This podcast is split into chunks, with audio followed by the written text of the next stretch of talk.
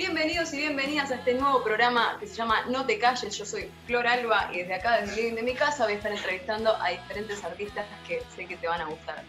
Hoy voy a estar hablando con uno de los pioneros del multiverso youtuber argentino, que además es conductor, músico, influencer, cosplayer y productor.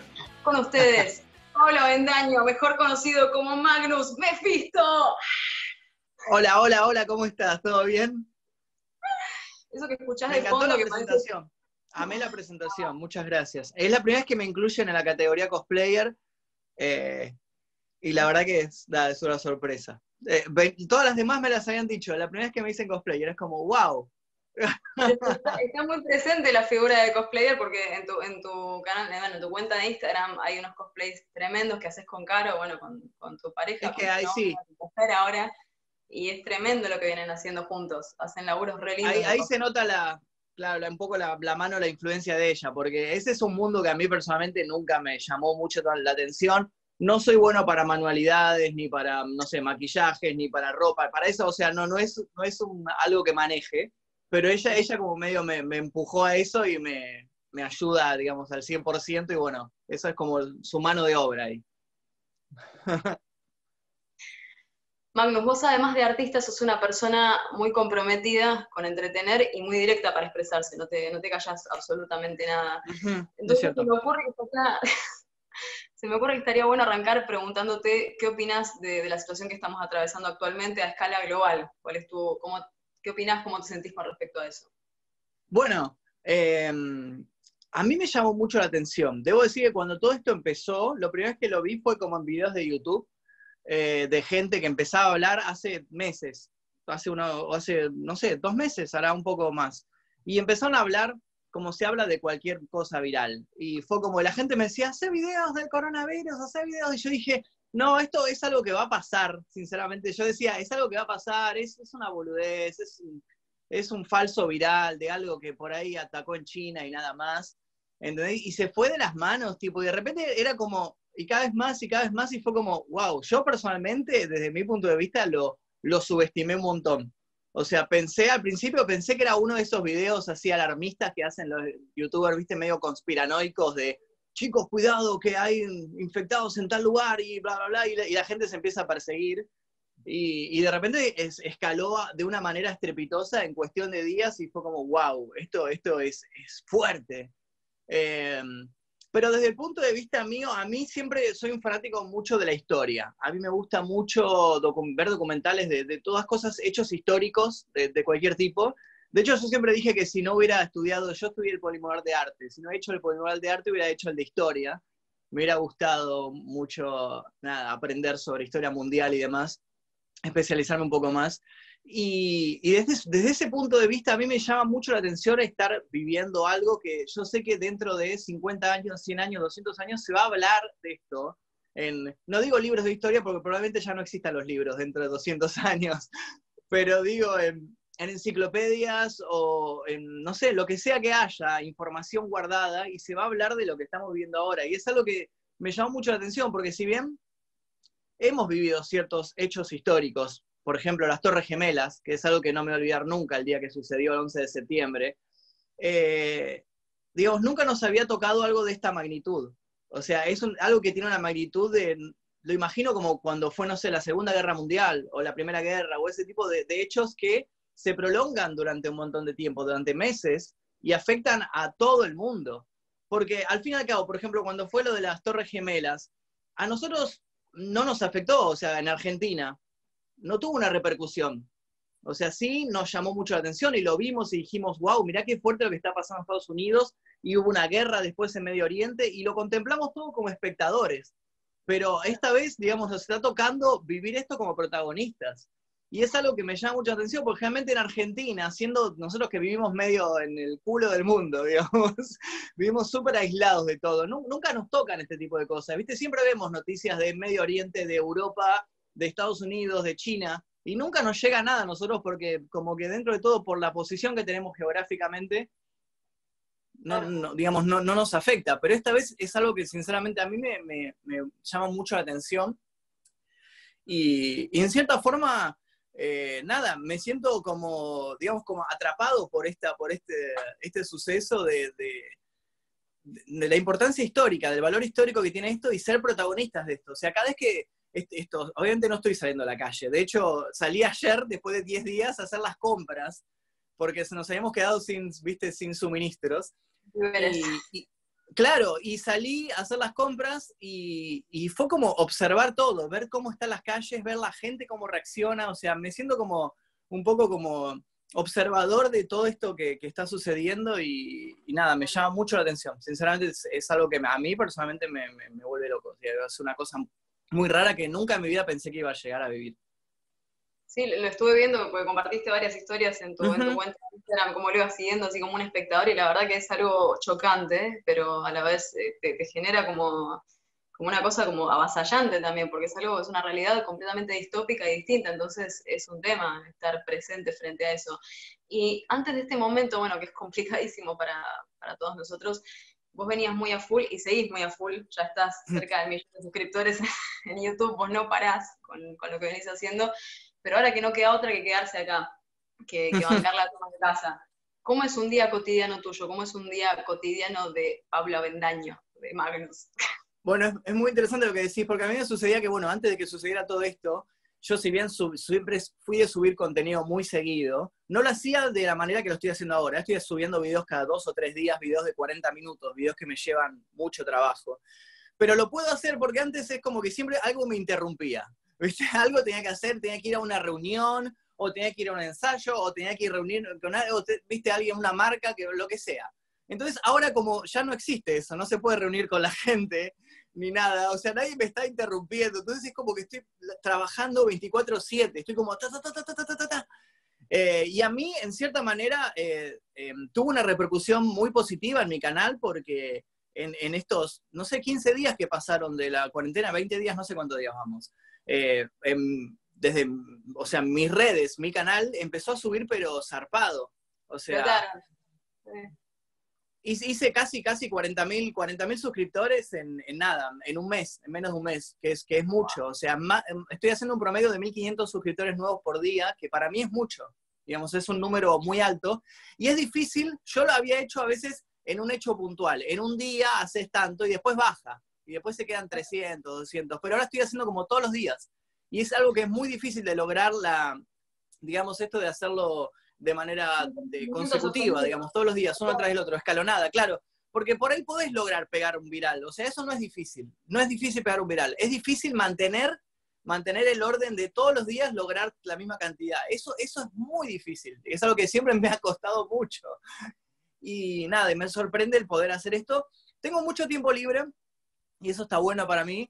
Y lo estoy usando, en vez de usarlo para ver series de Netflix o, sentarme, eh, o sea, realmente tengo ganas de tirarme a ver películas, ver series o leer libros. Tengo un montón de libros esperando acá para, para leerlo, pero los estoy, lo estoy usando el tiempo para crear cosas para el canal, o sea, estoy usando para trabajar, que es algo que nunca me había obligado a hacerlo de esta manera. pero nada, estoy contento porque tuvo una muy buena repercusión en la gente eh, pude pulir un poco el formato de lo que estaba haciendo, que si bien, o sea, el formato de lo que estoy haciendo ahora ya lo hacía antes, ahora tuve la oportunidad de hacerlo como más, más pulido, digamos, más trabajado. Me senté a estudiar a ver qué funcionaba, qué no funcionaba y bueno, y logré como dar la tecla de lo que sí, era, era por acá. Después de un montón de, tiempo logré como encontrar ahí. Y estoy ahí cerca ya del millón. 975 mil tengo ahora en este momento. Estoy ahí a, muy, muy ah. cerca y calculo que en menos de un mes llego. Tal cual, y además tenés un público que es muy fiel, por sobre todo este, este, crecimiento progresivo que tenés, también tenés un público que siempre está, que es muy fiel y, que nada, que más allá de todo siempre está presente y, fortalece estas cosas. Vos, esto me lleva a otra pregunta también, dentro de lo cotidiano. ¿Vos sos más bien noctámbulo o diurno? No, muy noctámbulo, me gusta mucho trabajar de, de noche. De hecho, yo me levanto tarde, me levanto a las 12 del mediodía aproximadamente. no, no es tarde. o sea, para un músico, vos por ahí no, pero para una persona, pero no, vos me entendés, pero digo, una persona normal, un oficinista, un oficinista a las 12 del mediodía está haciendo la mitad de su, de su turno ya. No, pará, yo, yo hago música y me encanta, o sea, yo soy una anciana, me levanto re temprano sola, no sé por qué. Mira, ¿en serio? Gastón, que es el productor, el guitarrista de la banda, bueno, nosotros en pareja tenemos esta banda que es Dara, que ya compartimos un montón de shows juntos. Sí. Nosotros, él es completamente noctámbulo y yo soy diurna, o sea, él de noche hace todo de noche y yo de día, es como que a veces, o sea, en es raro eso. sí, nos recuesta. Es raro convivir con, una persona que tenga los horarios al revés. No, es que convivimos joya, pero es como que tenemos, él tiene más energía de noche y yo de día. Entonces, es raro eso, sí. Entiendo, te entiendo. Bueno, a mí me gusta mucho trabajar de noche. Yo generalmente me acuesto a las 4 de la mañana, más o menos. Ese es mi horario, eh, mi horario de trabajo. Eh, generalmente lo que hago es filmar aproximadamente a las 2, 3 de la tarde. Eh, a las 5 más o menos de la tarde empiezo a editar, que me lleva muchas horas. Y, y generalmente termino a las 3. Claro, termino a las 3 de la mañana aproximadamente. O sea, ese es el horario. Con los ojos inyectados. Mal, termino así como, no doy más, y es como estoy hecho pelota. Eh, pero bueno, pero ya me acostumbré un poco a ese horario y, y a veces lo que me pasaba es que cuando no existía esta cuarentena, me chocaba mucho hacer ese horario porque a veces tenía que, como te digo, hacer una reunión o hablar con alguien, ¿viste? Y, generalmente cuando hablo con alguien, son gentes de oficina, gente que trabaja, no sé, en la oficina de Warner, ponele, y están trabajando en un horario normal. Ellos arrancan a las 9 de la mañana, ¿entendés? Y se van a las 4 de la tarde, y yo a las 3 de la tarde les, contestaba diciendo, hola, ¿cómo estás? Acá estoy. Cuando ellos estaban yendo. Pero bueno. claro, te contestaba el otro día, obvio. Sí, soy medio así igual, sí, sí, soy medio así. Pero bueno, ya me conocen, ya me conocen, es como me tienen paciencia. Así. ahora, ahora, ahora volviendo a lo que es tu carrera musical o tu carrera artística en general, hasta ahora para vos, ¿cuál es uno de los mejores momentos que viviste arriba o abajo de un escenario y por qué ese momento fue tan importante para vos? Qué linda, linda pregunta. Eh, muchos, muchos momentos recuerdo. Uno en particular que fue en octubre, noviembre, no, perdón, noviembre del 2014, que fue cuando tuve, pude presentar mi disco Mensajes Subliminales, que fue el disco que saqué ese año, 2014. Fue uno de los momentos más importantes en sí de mi carrera, de mi vida en particular, eh, porque fue todo un año que me dediqué exclusivamente casi a la música, el 2014, y pude autogestionar un disco que sinceramente estoy muy, muy feliz del resultado de ese disco en particular, Mensajes Subliminales, el anterior, no el último, el anterior, porque fue como me pude dedicar de lleno, de lleno a crearlo, a financiarlo. Fue toda una maratón financiarlo porque eh, fue difícil, porque fue un año que me estaba dedicando solo, solo trabajaba de hacer shows los fines de semana, shows musicales en eventos eventos, no sé, de anime o eventos de lo que sea que, apareciera, agarraba todo y lo financiaba y con, ese, con esa plata vivía y financiaba el disco y fue difícil. Fue muy difícil, fue una, fue como una meta que me puse y fue complicada. Incluso me acuerdo que tuve que pedir plata prestada en ese momento para poder fabricarlo. Eh, y, me asocié a la UME, la Unión de Músicos Independientes, me asesoraron, me dijeron cómo hacerlo. Y, cuando presenté ese disco en el 2014, que fue en Uniclub, llenamos prácticamente casi Uniclub, metimos casi 450 personas, que fue una brutalidad de gente, pero bueno, porque fue un año, como te digo, me dediqué solo exclusivamente a la música, era muy todo el tiempo música, música, ta, ta, ta, ta, ta, ta, ta, ta, ta. Eh, y la gente respondió muy bien esa vez, y, y fue, un, fue, un, recuerdo muy lindo que tengo de la presentación de ese disco. Ese disco en particular, Mensajes Subliminales en, en Uniclub, es un, un, recuerdo muy, muy lindo. Y te digo, mirá lo que te digo, me, recuerdo con más cariño eso que cuando toqué, por ejemplo, no sé, en la rural, en el Club Media Fe, frente a 15.000 personas. Eh, porque esa vez, lo, esa vez lo, de, lo de la rural lo sentí más como un trabajo. Claro. Eh, o sea, fue un, un, fest que yo no era, o sea, la gente que estaba ahí, los 15.000 no eran por mí, eran por el Rubius, por otra gente que estaba ahí. Y a mí me mandaron a tocar.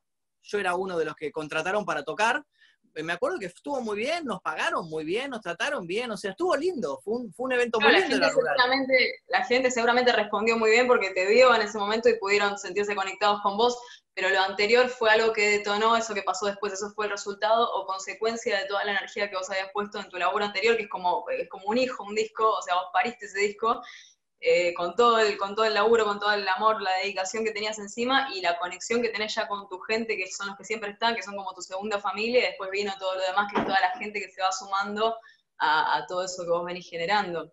Exacto, exacto, fue eso. O sea, eso sinceramente sentí más importante de la presentación del disco, eh, porque fue algo independiente, fue algo 100% a pulmón, que me acuerdo de, terminar el show y estar como pagándole a este y al otro y a ver, uy, nos alcanza la plata.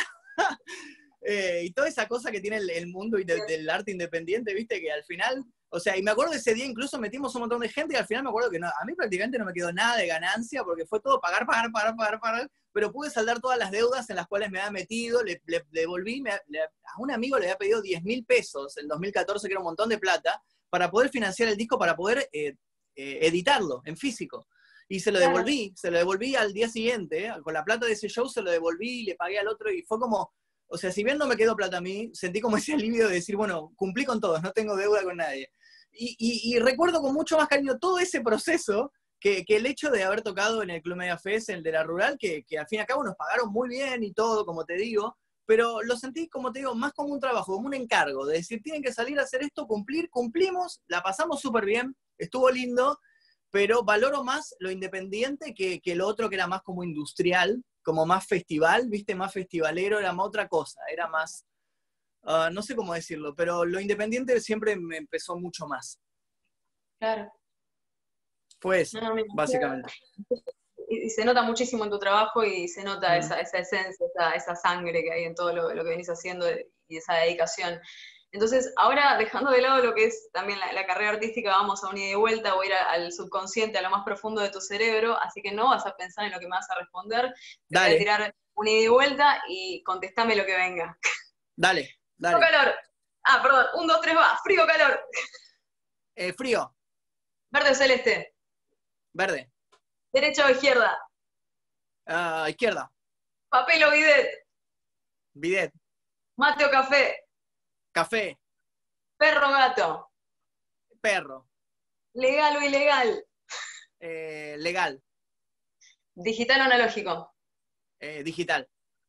¿Azúcar o edulcorante? Azúcar. ¿Arriba o abajo? Arriba. ¿Con pelo o sin pelo? Sin. Listo. fue rápido, ¿eh? Fui, fui.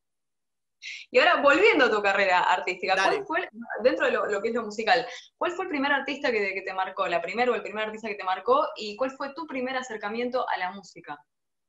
Es muy interesante esta pregunta, porque a mí la música no me, no me gustaba hasta entrada a la adolescencia, hasta mediados de mi adolescencia. Hasta los 15, 16 años no me, nunca me interesaba la música. Siempre fue un tipo bastante Ah, raro en el sentido de que yo no iba a bailar, no iba a los cumpleaños de mis amigos, no me gustaba la joda, no, no me gustaba nada, era bastante amargo. Sigo siendo igual, soy igual. Pero bueno, antes era más raro, porque la adolescencia generalmente uno sale con sus amigos y todo ese tipo cosas. Yo no hacía nada. Yo me encerraba en mi casa a ver películas, a leer libros y demás. De hecho, mi sueño siempre de chico siempre fue como hacer películas. O sea, yo quería ser director de cine, que de hecho después estudié cine, pero nunca ejercí hice cortos, cada tanto hago alguno que otro, pero me fui por otro lado. Pero no era mi sueño nunca, era, fue mi sueño hacer música y demás. Me empezó a gustar a los 15 y años cuando conocí a Eminem. Em, me llamó mucho la atención desde lo visual primero, desde los videoclips me gustaron mucho, especialmente Without Me, que es un videoclip que a mí me impactó mucho, el que está disfrazado de Robin, que es todo como un cómic, es como un gran cómic todo ese, ese videoclip, a mí me, me impactó mucho, fue como, wow, ¿qué es esto? Eh, nunca había visto algo así. O sea, es la primera vez que asocié como la música a algo visual tan fuerte que tenía que ver con un mundo que yo conocía, con el mundo de los cómics, con otro, otro, otro mundo que nunca pensé que se iban a conectar de esta manera. Eh, y después de eso fue como, quiero ver qué más hace. Y empecé, bueno, a ver todo el resto de los, de los trabajos que he hecho. Me acuerdo que me ahorré, ahorré y me compré el primer disco. Claro, yo me compré de Slim Shady, de Slim Shady LP. Eh, que no es... ¿Cómo? Discaso. Es un discazo. Fue el primero que me compré. O sea, en vez de comprarme The Eminem Show o Marshall Mathers, que fueron como por ahí los más famosos, me compré como el que tenía My Name Is, que fue como el primero que tuvo como su impacto global. No, no es el primero. no es el primero de él, pero es el segundo de él. Pero bueno, ese me, encantó. Y, y, nada, y después seguí, o sea, seguí como consumiendo lo que hacía y seguí escuchando otras bandas de ese momento, Linkin Park, Limp Bizkit, Papa Roach. Eh, y, pero sinceramente nunca se me ha cruzado por la cabeza hacer música a mí. O sea, lo consumía como consumidor, como alguien que escucha. Y, empecé como a bajarme las letras y a escribir, como basado en esa letra que yo me, había bajado, empezaba como a escribir versiones mías, como reversionando lo que había leído y escuchado. Y fue así, o sea, y después así fui conociendo gente eh, que, que por ahí le gustaba lo mismo.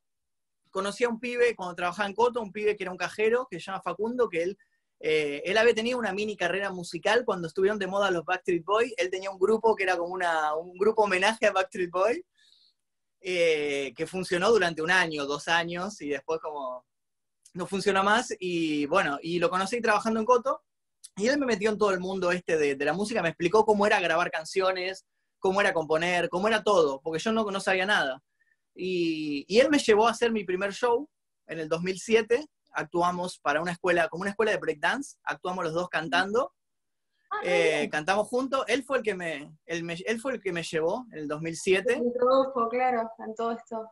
Claro, y después, a partir de ese show, me llaman para formar parte de una banda que recién se estaba armando, que era la banda esta Redentor de Almas, que yo cuando me llamaron les dije, está todo bien, pero no, tengo, no entiendo nada de lo que, lo que hay que hacer. porque nunca había, nunca había tocado con una banda, no tenía ni idea de cómo se seguía el tempo de una batería, nada. Y fui aprendiendo con ellos en el 2008. En el 2008 fui aprendiendo con la banda todo el resto. Y en paralelo eh, fui armando como mi, propio, mi propia movida. Porque si bien me gustaba la banda, quería hacer como cosas por ahí más personales. Eh, y fui armando como mi otra, mi otra movida. O fui haciendo las dos cosas en paralelo, digamos. Claro, como el clan Mephisto y otros proyectos tuyos que tienen que ver más con letras contestatarias o con algo que vos querés transmitir desde, tu, desde un lugar más personal. Y bueno, y lo que hacías con Redentor de Almas era algo más vinculado al new metal y a una búsqueda distinta. Y aparte, claro, aparte siendo parte de una banda, o sea, tenés que ponerte de acuerdo con el resto de la banda, decir, che, tengo esta letra, quiero hacer esto, y te van a decir, mm, bueno, pero no digas esto, o decí esto, o lo que sea. Y en cambio, cuando sos solista, cuando sos solista, haces lo que se te canta. Entonces, me gustaba esas dos cosas. O sea, la banda me gustaba porque, nada, tenía la, potencia que tiene una banda en vivo, que, y está bueno también el trabajo en equipo y demás cuestiones. Eh, pero en cierto punto también me empezó a pesar todo eso a mí, a mí personalmente. O sea, estuvo lindo el, el proyecto de la banda, a mí personalmente me gustó mucho cuando empezaba, para aprender todos los pasos, para aprender cómo se alquilaba un lugar, cómo se armaba una fecha, cómo se, cómo se manejaba con otras bandas porque yo también en ese momento yo no sabía nada. Eh, me acuerdo que de hecho en ese momento, en las primeras shows, nos habíamos peleado con varios productores o bandas, porque a mí, nosotros nunca nos gustó esta cosa de pagar por tocar. Siempre fuimos como bastante antis todo esto, ¿viste? De hecho, yo siempre en mis shows, realmente yo le pago a mis teloneros. O, les pago o les regalo entradas y que las vendan y que hagan lo que quieran con las entradas. Si le quieren regalar, que las regalen. Si la quieren vender, que las vendan, que hagan lo que quieran. No, jamás les pedí plata. Esa es, la que, va. Jamás le pedí plata por tocar conmigo. Eh, realmente, me, a veces si hay presupuesto les pago, si no, les cubro por ahí los viáticos y les regalo 20 entradas y que hagan lo que quieran con las entradas. Pero no, no se las hago rendir. Y siempre tuvimos esta filosofía con nosotros, con la banda. Eh, o, en todo caso, si se arma una fecha entre tres bandas, bueno, ¿cuánto cuesta el lugar? ¿10 lucas? Bueno, dividamos 10 entre tres y bueno, vemos. ¿Entendés? Pero no me gusta esta cosa de tener que rendirme 50 entradas de mil pesos y si no las vendés, la ponés en tu bolsillo, ¿por qué? Eh, y bueno, aprendimos todo esto. En el medio con Redentor fuimos peleándonos con un montón de gente y a las patadas fuimos aprendiendo todo esto y estuvo una experiencia, fue una experiencia muy linda a. Me, la recuerdo con mucho cariño, pero a mí siempre me pesó mucho más la parte solista, digamos. Entiendo. está mm. buenísimo lo que marcaste recién porque es un negocio muy sucio que en algún momento se tiene que se está erradicando de a poco porque evidentemente la gente ya se visibiliza justamente que no está bueno aprovecharse del más débil y, lo que vos estás haciendo o lo que hiciste y lo que transmitiste a mucha gente dejó una pauta y abrió una puerta para que, para que se aviven muchos artistas y muchas artistas de que eh, los derechos por sobre todo hay que hacerlos valer y, hay que empezar por ahí, por cómo abrirle oportunidades a otros artistas que quieren compartir escenario con vos, cómo abrir otras posibilidades también y es un ida y vuelta siempre. Así que está buenísimo lo que... Está bueno, yo creo que está bueno siempre cuando se puede marcar el precedente. Porque a mí me pasó que yo también en mis primeros shows como solista los di con, los primeros que me pagaron, los di con Emanero, que es un artista que yo admiro mucho, y, y, él siempre, cuando me llamó, siempre me pagó. O sea, mucho poco es lo de él, no importa, o sea, nunca me pidió plata por tocar. Y, y, esos fueron los primeros shows que di como solista, ¿entendés? Y ya me quedó esa marca de decir, bueno, si Manero se manejó así conmigo, yo quiero que manejarme así con los demás, ¿entendés? O sea, es como una, viste, cadena de favores, de decir, si todos copian el modelo, a la larga va a ser una rueda y va a funcionar ese modelo. Pero, pero si, sigue, si sigue existiendo el modelo anterior de el productor que te cobra 50 mil pesos por tocar 15 minutos cuando entraron 10 personas, y no, no, no es redituable y termina matando a las bandas eso. Exactamente, exactamente. Mm. Eh, yendo para el lado de tus planes, tus planes ahora cuando se levante, ojalá que se levante esta cuarentena lo, antes posible, de la forma más rápida y mejor posible. Cuando se levante, eh, ¿qué, vas a, ¿qué planes tenés y qué tenés pensado hacer de acá, no sé, 10 años? Qué linda pregunta. Eh, bueno, primero que nada, quiero hacer una celebración por llegar al millón. ¿Ya llegaste? ¿Ahora? ¿Qué? ¿En este mismo momento? ¿En este mismo momento? No, no, todavía no. Ah. Pero digo, quiero hacer una celebración cuando llegue. Cuando llegue, que va a ser dentro, no, va a ser ahí, unos días. estamos ahí, estamos ahí. No, no, no. Eh, eh, va a ser en unos días. Va a ser dentro de muy, muy poquito y quiero hacer una celebración. O sea, de hecho, me hubiera gustado, sí, si no hubiera existido todo esto, armar un evento, tipo, o hacer una juntada, o hacer un show, o lo que sea, para festejar el millón, pero no se puede. No puedo alquilar un lugar porque yo no sé qué va a pasar de acá a dos meses. ¿Entendés? Eh, bueno, me gustaría eso, primero y principal. Eh, y nada, y después tengo un montón de proyectos. Queda pendiente. Claro, queda pendiente, queda pendiente ahí. Queda pendiente ahí, vamos a ver. Tengo, tengo un montón de proyectos, tengo un montón de proyectos para hacer. Siempre, yo nunca, nunca se me agotan las ideas, por suerte. Y soy una persona muy inquieta de que siempre quiere emprender algo nuevo. O sea, siempre es como, bueno, tengo esto y ahora quiero hacer algo más. Quiero aprender algo nuevo, quiero ver cómo, cómo es esto. No me gusta estancarme a mí. No me gusta quedarme siempre en lo, mismo. Eh, y tengo muchos proyectos para YouTube, para otros canales, o sea, ideas de otros canales, ideas musicales también, eh, mm, muchas cosas. tengo, tengo un canal de cine con otros amigos, quiero empezar un canal más, más apuntado a comedia. Em, que, vamos a ver si, si lo, lo, puedo hacer, o sea, tengo la idea de hacer un canal más como comedia apuntado más infantil, porque a mí lo que me sucedió es que mi contenido se fue tirando cada vez más hacia el público adulto. Claro. Em, y hoy en día, si miro las gráficas de mi, de mi, canal de YouTube, o sea, mi primer target es ponerle, no sé, 20 eh, a 35. Ese es primer, mi primer target de público que me mira. Y después de 35 a 45. ¿Entendés? O sea, y después creo que en cuarto o quinto lugar están, por ejemplo, no sé, de, de 8 a 16. O sea, los chicos es como que prácticamente no están, o sea, eh, apunta más a adolescentes y adultos. Entonces, me gustaría hacer un proyecto que apuntara un poco más a los chicos, porque es un público que conozco eh, y que sé cómo, sé cómo trabajarlo desde el punto de vista de armar todo un proyecto, de decir, quiero hacer este proyecto, de después vamos a hacer primero videos, después salgamos a hacer estos shows o lo que sea. Entonces, tengo una idea de armar algo así, porque conozco varios colegas que hicieron ese tipo de cosas. Eh, y va a tener que ver con extraterrestres. Eh, de hecho, con un amigo compramos hace poco, que todavía no me la pudieron mandar, compramos una máscara en Estados Unidos de silicona, que son unas máscaras nuevas que salieron que se te pegan a la cara y que cuando moves la boca, se mueve la boca tal cual como la estás moviendo vos. Eh, funciona como un, como un filtro de, de, Instagram, pero es una máscara.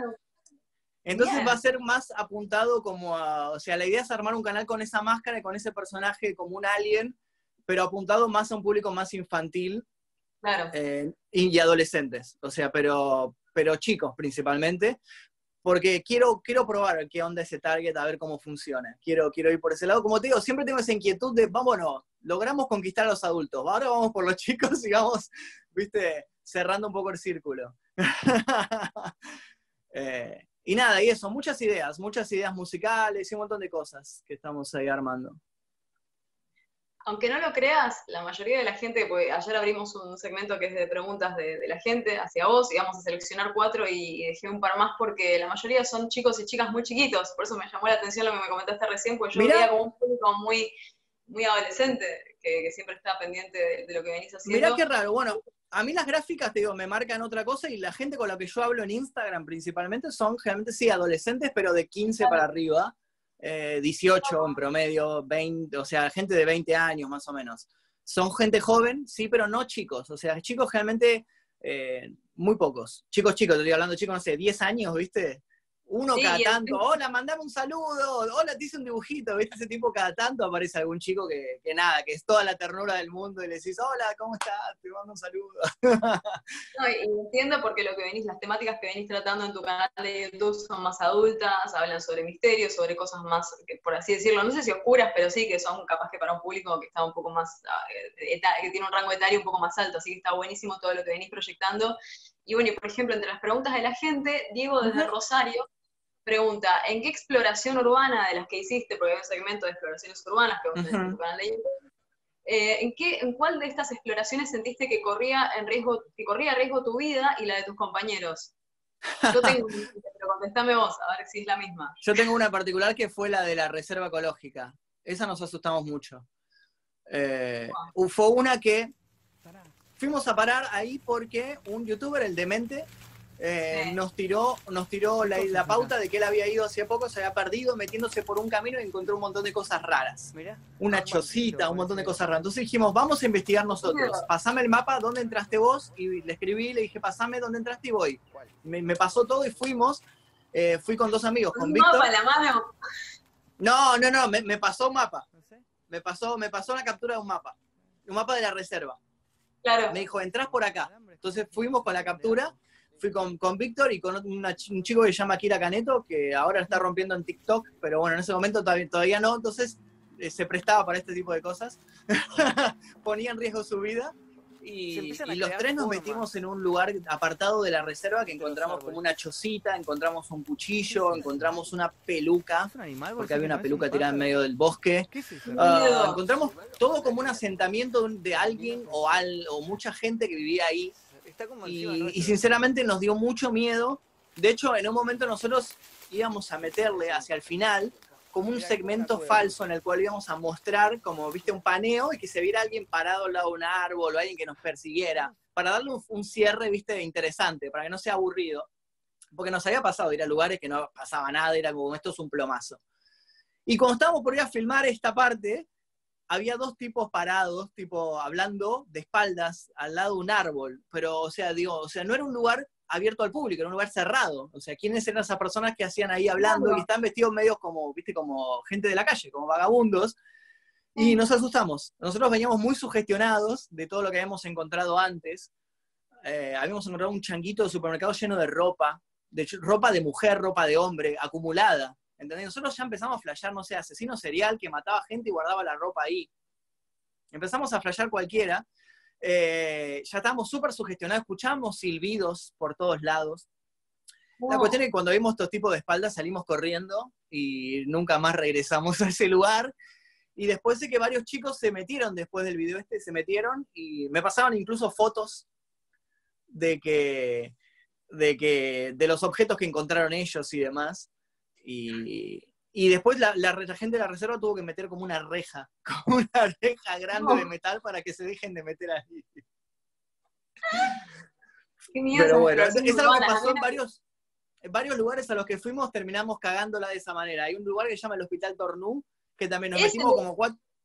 ¿El de Merlo? Bueno, no, ese es otro. El de, el de Merlo se llama Hospital Domingo Faustino Sarmiento, la casona de Merlo, decís vos. Ese es returbio, ese es returbio, el del llanto del bebé. Ese, ese en particular no sentí miedo de que mi vida corriera peligro en ningún momento, pero sí me asustó mucho lo que sucedió.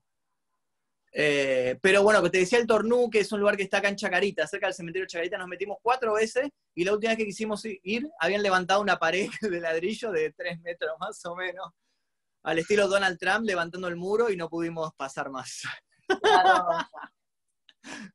Otra pregunta. Vive desde La Plata pregunta, ¿ya tenés en mente qué quieres hacer para tu casamiento? No es necesario que digas qué. sí, teníamos, o sea, tenemos armado, pasa que tenemos dos metas a cumplir que teníamos este año que ahora vamos a ver qué hacer. Primero era mudarnos, porque estamos en un departamento, dos ambientes que nos quedó muy chiquito, Estamos llenos de, llenos de cosas, tanto Carolina como yo, llenos de cosas, estamos así caminando entre las cosas y estamos buscando un tres ambientes y que tenga entrada de sol, por acá no pega nunca el sol, vivimos con medio en una cueva. Entonces, la primera a mudarnos, una vez que nos mudáramos, empezamos a armar el casamiento, pero todo esto desbarató todos los planes, porque ahora no, no se pueden conseguir departamentos, no se puede alquilar salones si uno se quiere casar, teníamos una idea, queríamos hacer una movida al casamiento que sea temático de terror, o sea, tipo zombie, eh, o sea, que la gente fuera, los invitados tuvieran que ir maquillados o cuando llegaran se los maquillara. Eh, no tenía que ser una superproducción, no tenía que ser una superproducción, pero que tuviera una onda y que sea todo con temática así medio zombie. Porque nosotros, ella y yo, nos conocimos en la Zombie Walk, este, este evento que se hacía antes, que se hacía antes acá en las calles de Buenos Aires, eh, nos conocimos así, yo estaba filmando un video para YouTube haciendo notas y ella me vino a pedir una foto. Eh, entonces queríamos hacer el casamiento con la temática esa en referencia a cómo nos conocimos. Siguiente pregunta. Valerie de Seiza quiere saber, ¿crees que el aislamiento actual es una forma de control de la población? me, encanta la gente conspiranoica. Yo no soy, a pesar de que la gente cree, yo no soy muy conspiranoico. Eh, yo como comunicador social de YouTube y como, como gente que conoce a otros comunicadores sociales como Dross, como un montón de comunicadores sociales, yo sé, me doy cuenta cuándo está tirando algo real y cuándo está tirando fruta para, para meter vistas, para que la gente se enganche. Entonces, por eso, eso me hace muy escéptico de los videos que yo veo en YouTube conspiranoicos porque sé, o sea, le saco la ficha cuando están tirando, están mandando cualquiera, digo, yo también soy de tirar estas cosas a veces, entonces entiendo cuando están mintiendo. Así que no, yo no soy una persona conspiranoica, no, para mí no.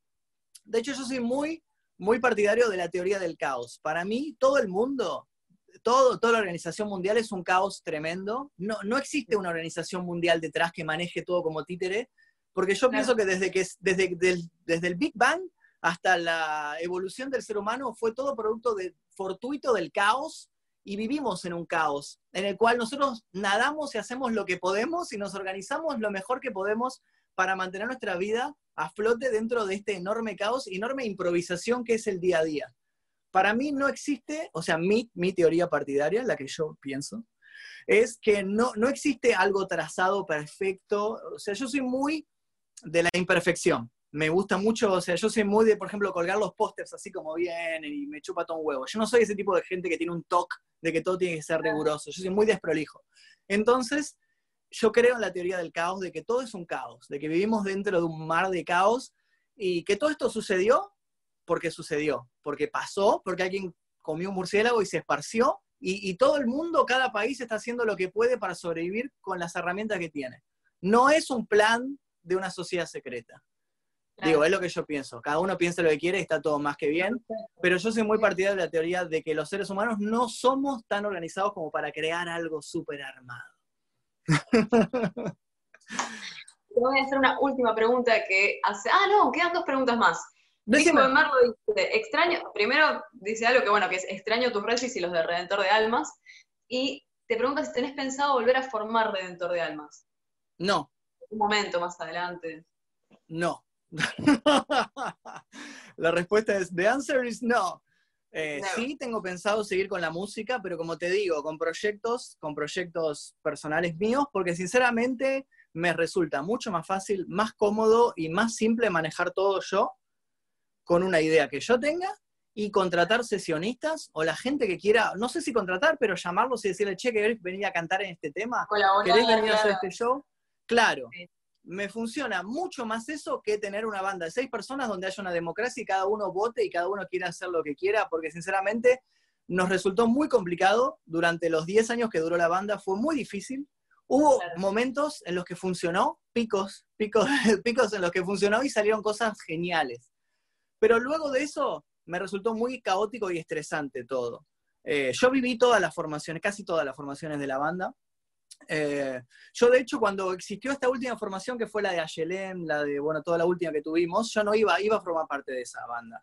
Eh, yo ya me, había ido. Yo, para mí ya era un ciclo cerrado, pero me insistieron mucho y les dije, bueno, te ayudo con algún que otro tema. El ayudo con un, alguno que otro tema se convirtió en componer 12 de las 13 canciones que hicimos.